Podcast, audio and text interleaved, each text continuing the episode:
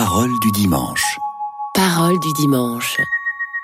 La cohérence des textes de la messe de ce jour. Tout de suite, la première lecture. Une émission proposée par Marie-Noël Tabu. Lecture du livre de la sagesse. Seigneur, le monde entier est devant toi comme un rien sur la balance, comme la goutte de rosée matinale qui descend sur la terre. Pourtant, tu as pitié de tous les hommes parce que tu peux tout. Tu fermes les yeux sur leurs péchés pour qu'ils se convertissent. Tu aimes en effet tout ce qui existe. Tu n'as de répulsion envers aucune de tes œuvres. Si tu avais haï quoi que ce soit, tu ne l'aurais pas créé. Comment aurait-il subsisté si tu ne l'avais pas voulu? Comment serait-il resté vivant si tu ne l'avais pas appelé? En fait, tu épargnes tous les êtres parce qu'ils sont à toi, Maître qui aime les vivants, toi dont le souffle impérissable les anime tous. Ceux qui tombent, tu les reprends peu à peu, tu les avertis, tu leur rappelles en quoi ils pêchent, pour qu'ils se détournent du mal et croient en toi, Seigneur.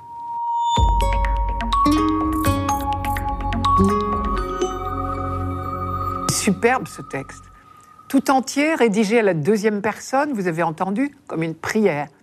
Ce n'est pas une méditation sur Dieu, c'est une parole adressée à Dieu, une parole de gratitude. Et ce genre littéraire tout à fait particulier nous donne un texte très émouvant. Plutôt que gratitude, il faudrait dire reconnaissance, au double sens du terme. Dans la reconnaissance, il y a deux choses. D'abord la connaissance, et puisqu'il y a la connaissance, il peut y avoir la gratitude. Israël a reçu ce privilège extraordinaire de la révélation et donc d'une certaine connaissance et reconnaissance de Dieu. Or, le livre de la sagesse est un texte très tardif. Il a été écrit seulement dans les années 50 avant Jésus-Christ. Cela veut dire qu'il vient au terme de l'histoire biblique et qu'il a bénéficié de toute la maturation de la foi d'Israël. On ne s'étonne donc pas d'y trouver une sorte de synthèse de toutes les découvertes que le peuple élu a faites au long des siècles. Le texte que nous lisons ici est une hymne adressée au Dieu créateur.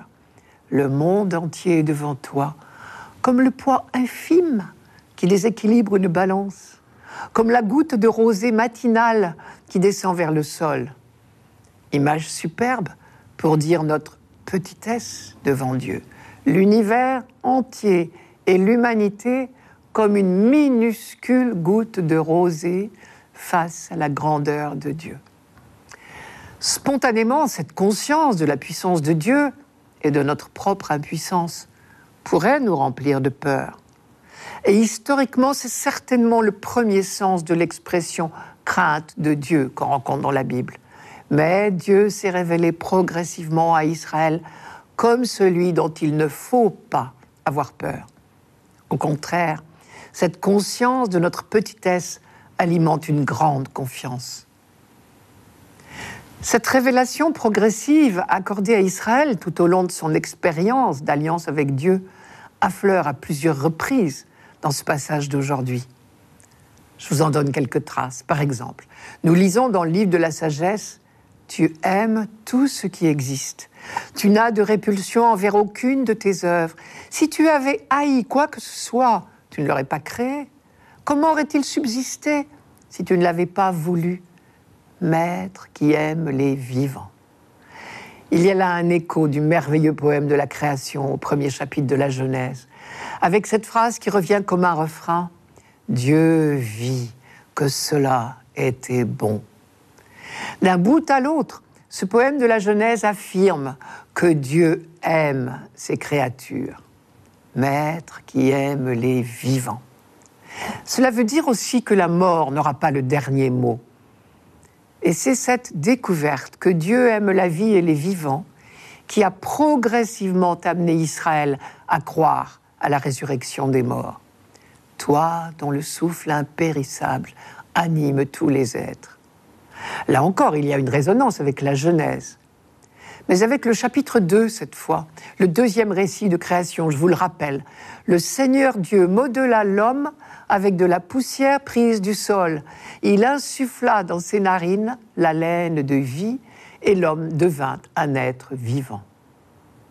Magnifique image pour dire que l'homme vit suspendu au souffle de Dieu. Mais surtout, ce qui suscite la gratitude du croyant, c'est que l'amour du Créateur résiste à toutes nos infidélités. Sa puissance n'est pas domination. Pour nous, elle est soutien et relèvement. C'est cela la vraie puissance. Tu as pitié de tous les hommes parce que tu peux tout. On sait bien que le pardon demande beaucoup plus de force que la vengeance. Un peu plus loin, le livre de la sagesse le dira très clairement, je cite, Celui dont le pouvoir absolu est mis en doute fait montre de sa force. Mais toi, Dieu, ta maîtrise sur tous te fait user de clémence envers tous.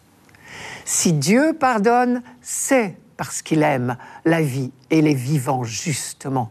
Et c'est pour qu'on vive tu as pitié de tous les hommes, parce que tu peux tout. Tu fermes les yeux sur leurs péchés pour qu'ils se convertissent. Ceux qui tombent, tu les reprends peu à peu, tu les avertis, tu leur rappelles en quoi ils pêchent pour qu'ils se détournent du mal et qu'ils puissent croire en toi. On entend là un écho du livre d'Ézéchiel, je vous le rappelle. Dieu ne veut pas la mort du pécheur, mais qu'ils se convertissent et qu'ils vivent, au chapitre 18 d'Ézéchiel. Autre écho, le livre de la sagesse dit Ceux qui tombent, tu les reprends peu à peu, tu les avertis. Rappelez-vous, le livre du Deutéronome comparait la patiente pédagogie de Dieu envers son peuple à celle d'un père. Je cite le Deutéronome. Le Seigneur, ton Dieu, faisait ton éducation comme un homme fait celle de son fils, au chapitre 8.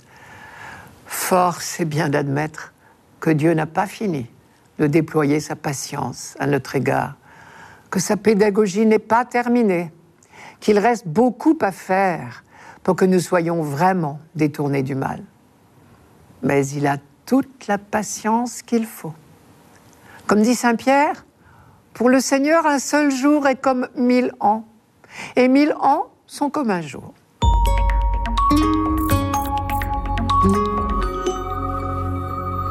Radio Notre-Dame.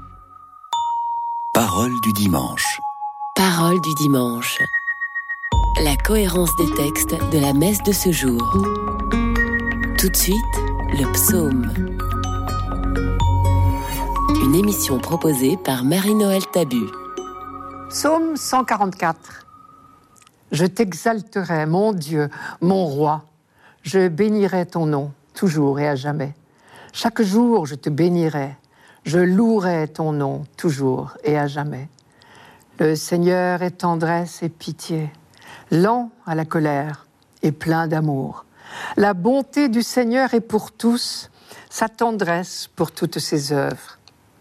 Que tes œuvres, Seigneur, te rendent grâce et que tes fidèles te bénissent. Ils diront la gloire de ton règne, ils parleront de tes exploits. Le Seigneur est vrai en tout ce qu'il dit fidèle en tout ce qu'il fait. Le Seigneur soutient tous ceux qui tombent, il redresse tous les accablés.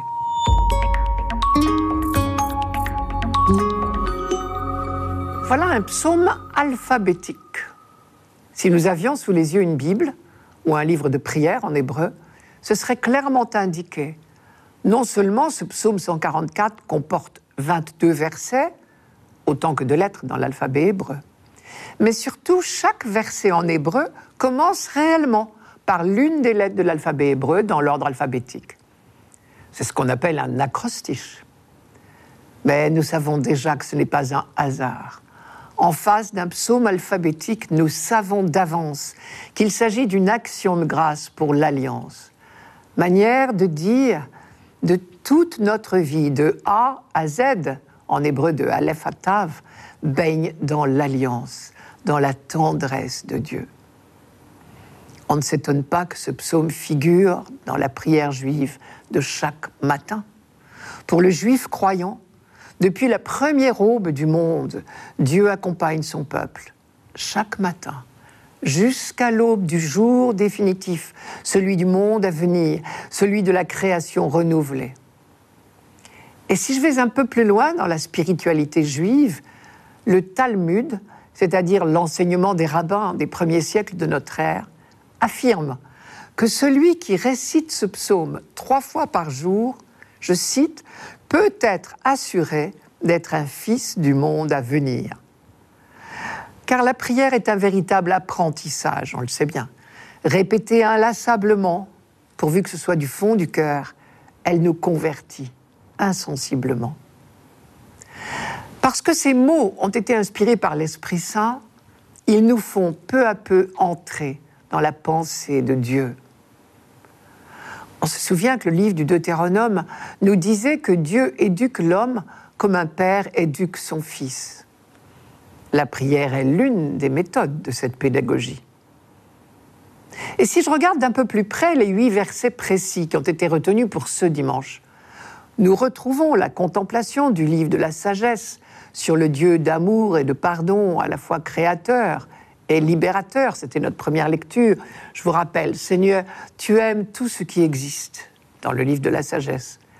En écho, le psaume répond La bonté du Seigneur est pour tous, sa tendresse pour toutes ses œuvres. Ou encore, le livre de la sagesse insistait sur le pardon de Dieu. Tu as pitié de tous les hommes parce que tu peux tout.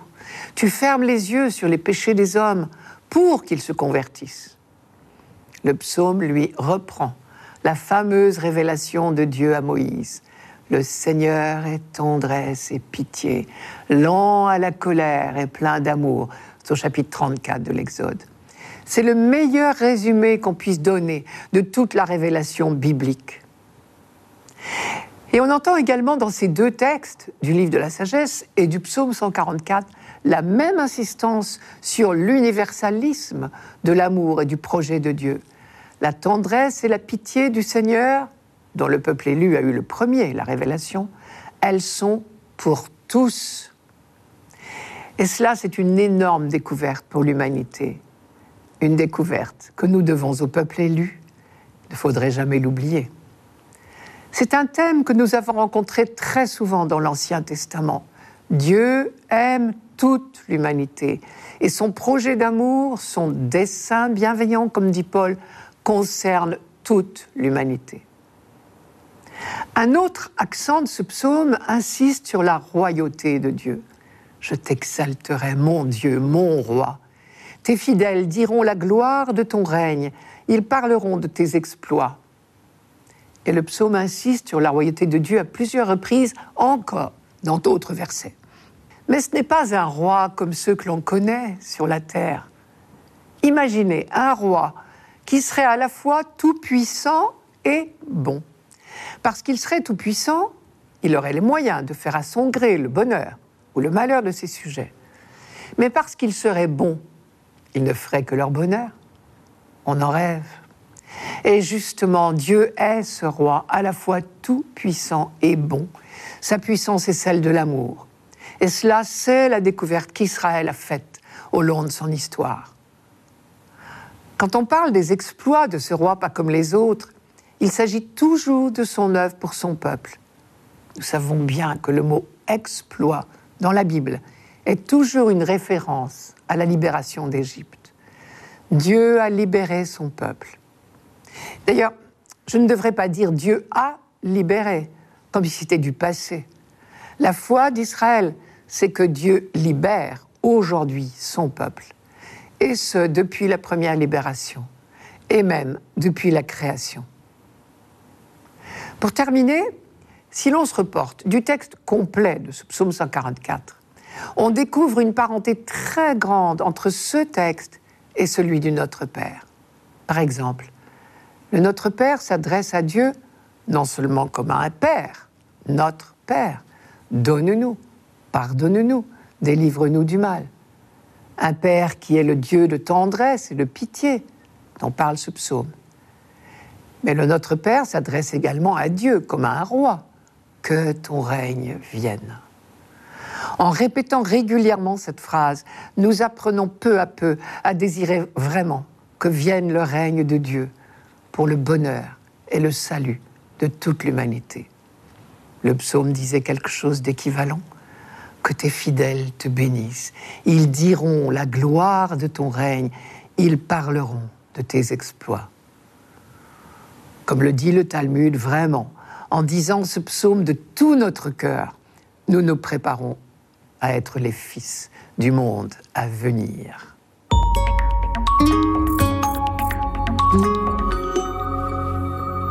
Radio Notre-Dame. Parole du dimanche. Parole du dimanche. La cohérence des textes de la messe de ce jour. Tout de suite, la deuxième lecture. Une émission proposée par Marie-Noël Tabu. Lecture de la deuxième lettre de Saint Paul apôtre aux Thessaloniciens. Frères, nous prions pour vous à tout moment, afin que notre Dieu vous trouve digne de l'appel qu'il vous a adressé par sa puissance, qu'il vous donne d'accomplir tout le bien que vous désirez et qu'il rende active votre foi. Ainsi, le nom de notre Seigneur Jésus sera glorifié en vous et vous en lui, selon la grâce de notre Dieu et du Seigneur Jésus-Christ. Frères, nous avons une demande à vous faire à propos de la venue de notre Seigneur Jésus-Christ et de notre rassemblement auprès de lui.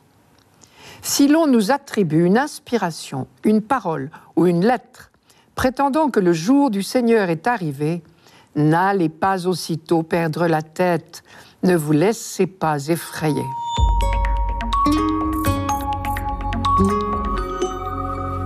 Thessalonique, vous vous en souvenez, est l'une des premières communautés fondées par Paul et la première en Grèce. Vous vous rappelez que son premier voyage missionnaire avait été pour la Turquie. Et c'est au cours de son deuxième voyage qu'il a abordé en Grèce, d'abord à Philippe en Macédoine, puis à Thessalonique.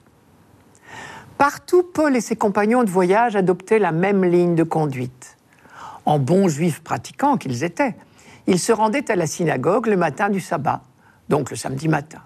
Et là, après la lecture traditionnelle de l'Ancien Testament, ils prenaient la parole pour annoncer que le Messie attendu dans l'Ancien Testament était bel et bien venu en la personne de Jésus de Nazareth, crucifié, mort et ressuscité à Jérusalem environ 20 ans auparavant.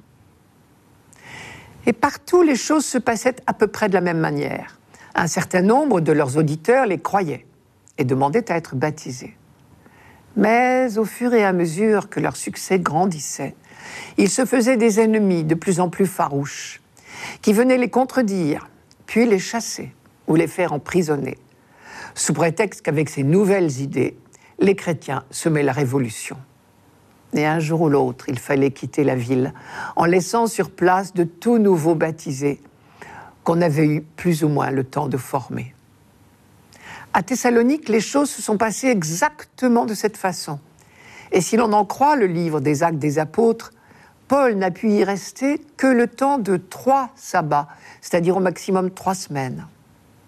Au bout de ces trois semaines, il a été obligé de fuir Thessalonique pour éviter d'être emprisonné. Les chrétiens tout frais de Thessalonique ont donc eu trois semaines pour se convertir. Mais après cette prédication sûrement enthousiasmante de Paul, ils se sont quand même retrouvés un peu seuls face à leurs frères juifs qui refusaient cette conversion. Et voilà donc la première difficulté à laquelle s'affrontent les premiers convertis de Thessalonique à peine baptisés, les voilà laissés seuls à eux-mêmes. Paul a dû repartir. Eux restent face aux Juifs, leurs proches, leurs amis d'hier, devenus tout d'un coup des persécuteurs. Rude épreuve pour leur foi toute neuve. La deuxième difficulté de cette jeune communauté, trop vite laissée à elle-même, c'est de ne plus trop bien savoir où elle en est, de perdre la tête, comme dit Paul. Puisque maintenant on connaît le Messie, puisque le royaume de Dieu est arrivé avec la résurrection du Christ, puisque nous sommes dans les derniers temps, alors on laisse tout tomber. Il paraît que certains en abandonnaient leur travail. Et sans aller jusque-là, d'autres se font trop facilement l'écho des bruits les plus divers concernant de prétendus événements ou révélations sur la fin du monde. Cela risque d'égarer les plus fragiles. Paul les met en garde. Frères, nous avons une demande à vous faire à propos de la venue de notre Seigneur Jésus-Christ et de notre rassemblement auprès de lui. Si l'on nous attribue une inspiration, une parole ou une lettre prétendant que le jour du Seigneur est arrivé, n'allez pas aussitôt perdre la tête, ne vous laissez pas effrayer. Le texte du Concile Vatican II sur la révélation, Dei Verbum, ce qui veut dire la parole de Dieu, reprend le même thème pour les chrétiens d'aujourd'hui. Je cite Aucune révélation publique n'est à attendre avant la manifestation glorieuse de notre Seigneur Jésus-Christ. Ne nous laissons donc pas effrayer par quiconque, ne perdons pas la tête, mais attendons en confiance l'accomplissement du projet de Dieu. Et si nous en croyons Paul, à la suite d'ailleurs de toute la révélation biblique, je cite le nom de notre Seigneur, Jésus sera glorifié en vous et vous en lui, selon la grâce de notre Dieu et du Seigneur Jésus-Christ. Attendre en confiance ne veut pas dire pour autant rester passif. C'est très exactement, je crois, ce que veut dire Paul. Il est un peu plus clair. C'est Dieu qui a l'initiative, il a un projet sur nous.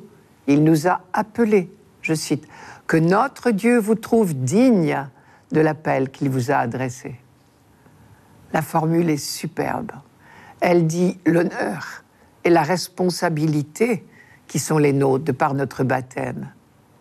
Il n'est donc pas question de rester inactif. Au contraire, Paul continue sa prière par sa puissance, que Dieu vous donne d'accomplir tout le bien que vous désirez et qu'il rende active votre foi. C'est nous qui accomplissons, mais c'est Dieu qui nous donne l'énergie pour le faire. C'est bien ce qui s'est passé pour Zachée ce sera notre évangile. C'est Jésus qui a pris l'initiative de s'inviter chez lui, manière de lui proposer l'alliance avec Dieu au cœur même de sa vie concrète, peu conforme à l'alliance. Ce faisant, Jésus lui manifestait qu'on n'est jamais perdu pour Dieu. Alors Zachée a pu, dans un deuxième temps, changer de comportement et conformer sa vie au projet de Dieu. Avis aux Thessaloniciens et à nous-mêmes Dieu nous appelle à nous d'y répondre dans toute notre vie concrète. Il n'y a pas de temps à perdre.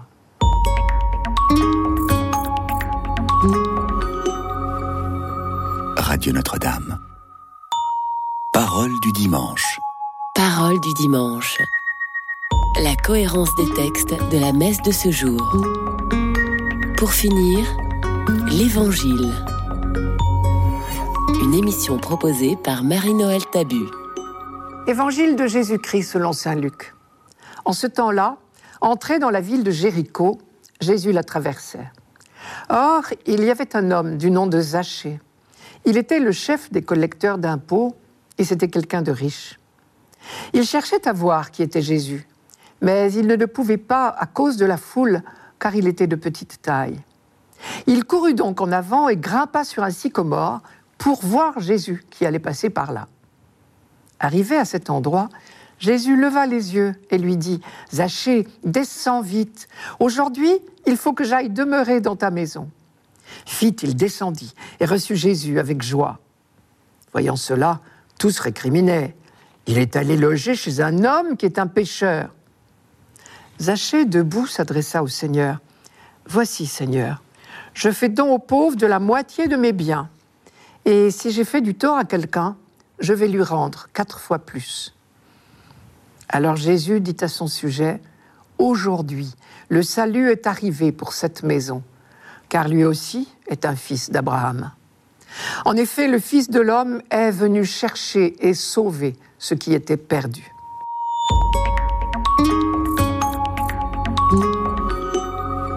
Ce jour-là, Jéricho était bruyante.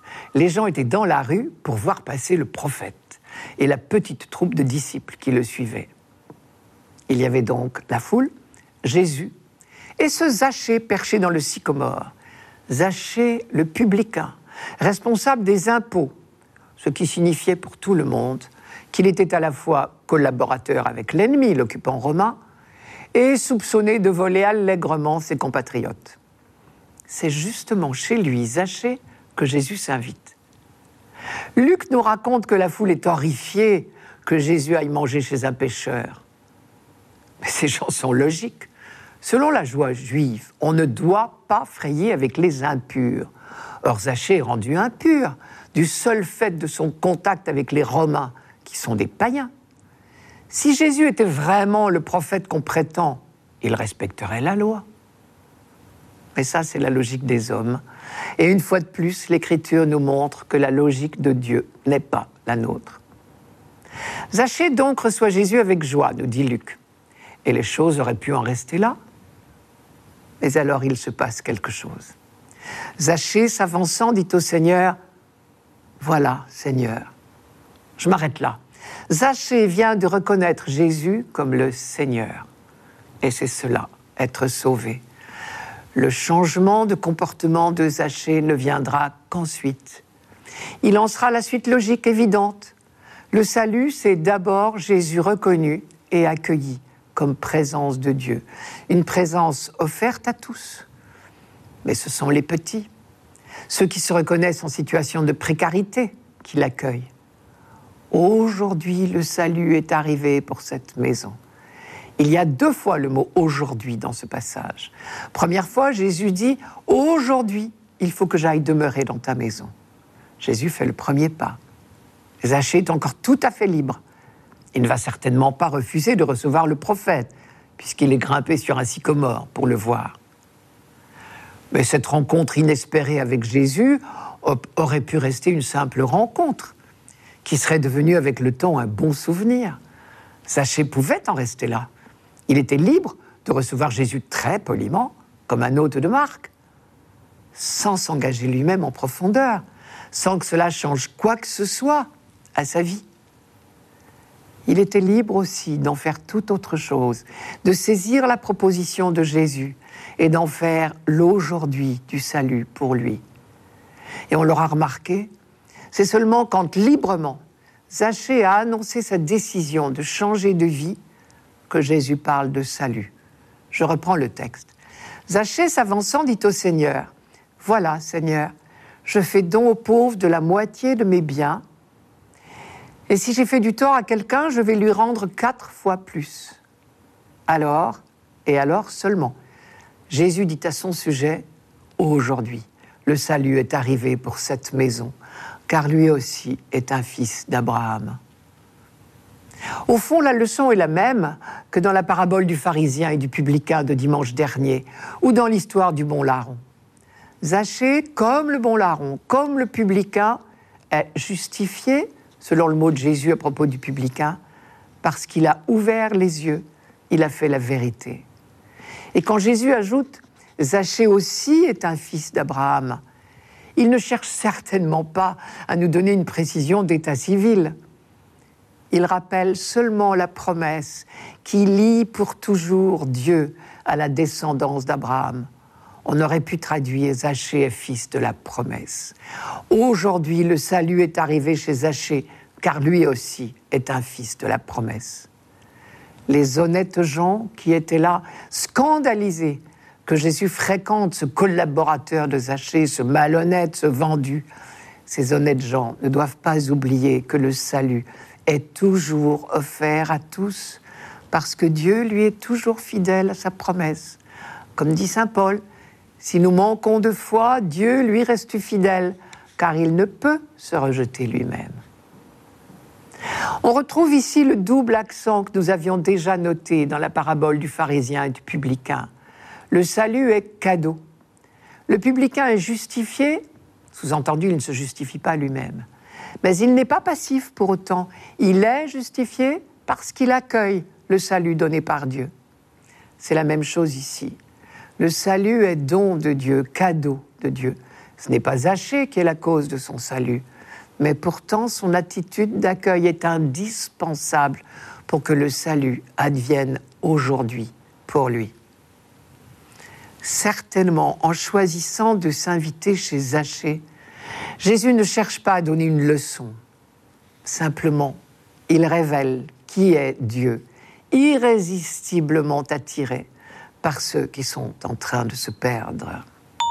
C'était Parole du dimanche, une émission présentée par Marie-Noël Tabu. Rendez-vous dimanche prochain.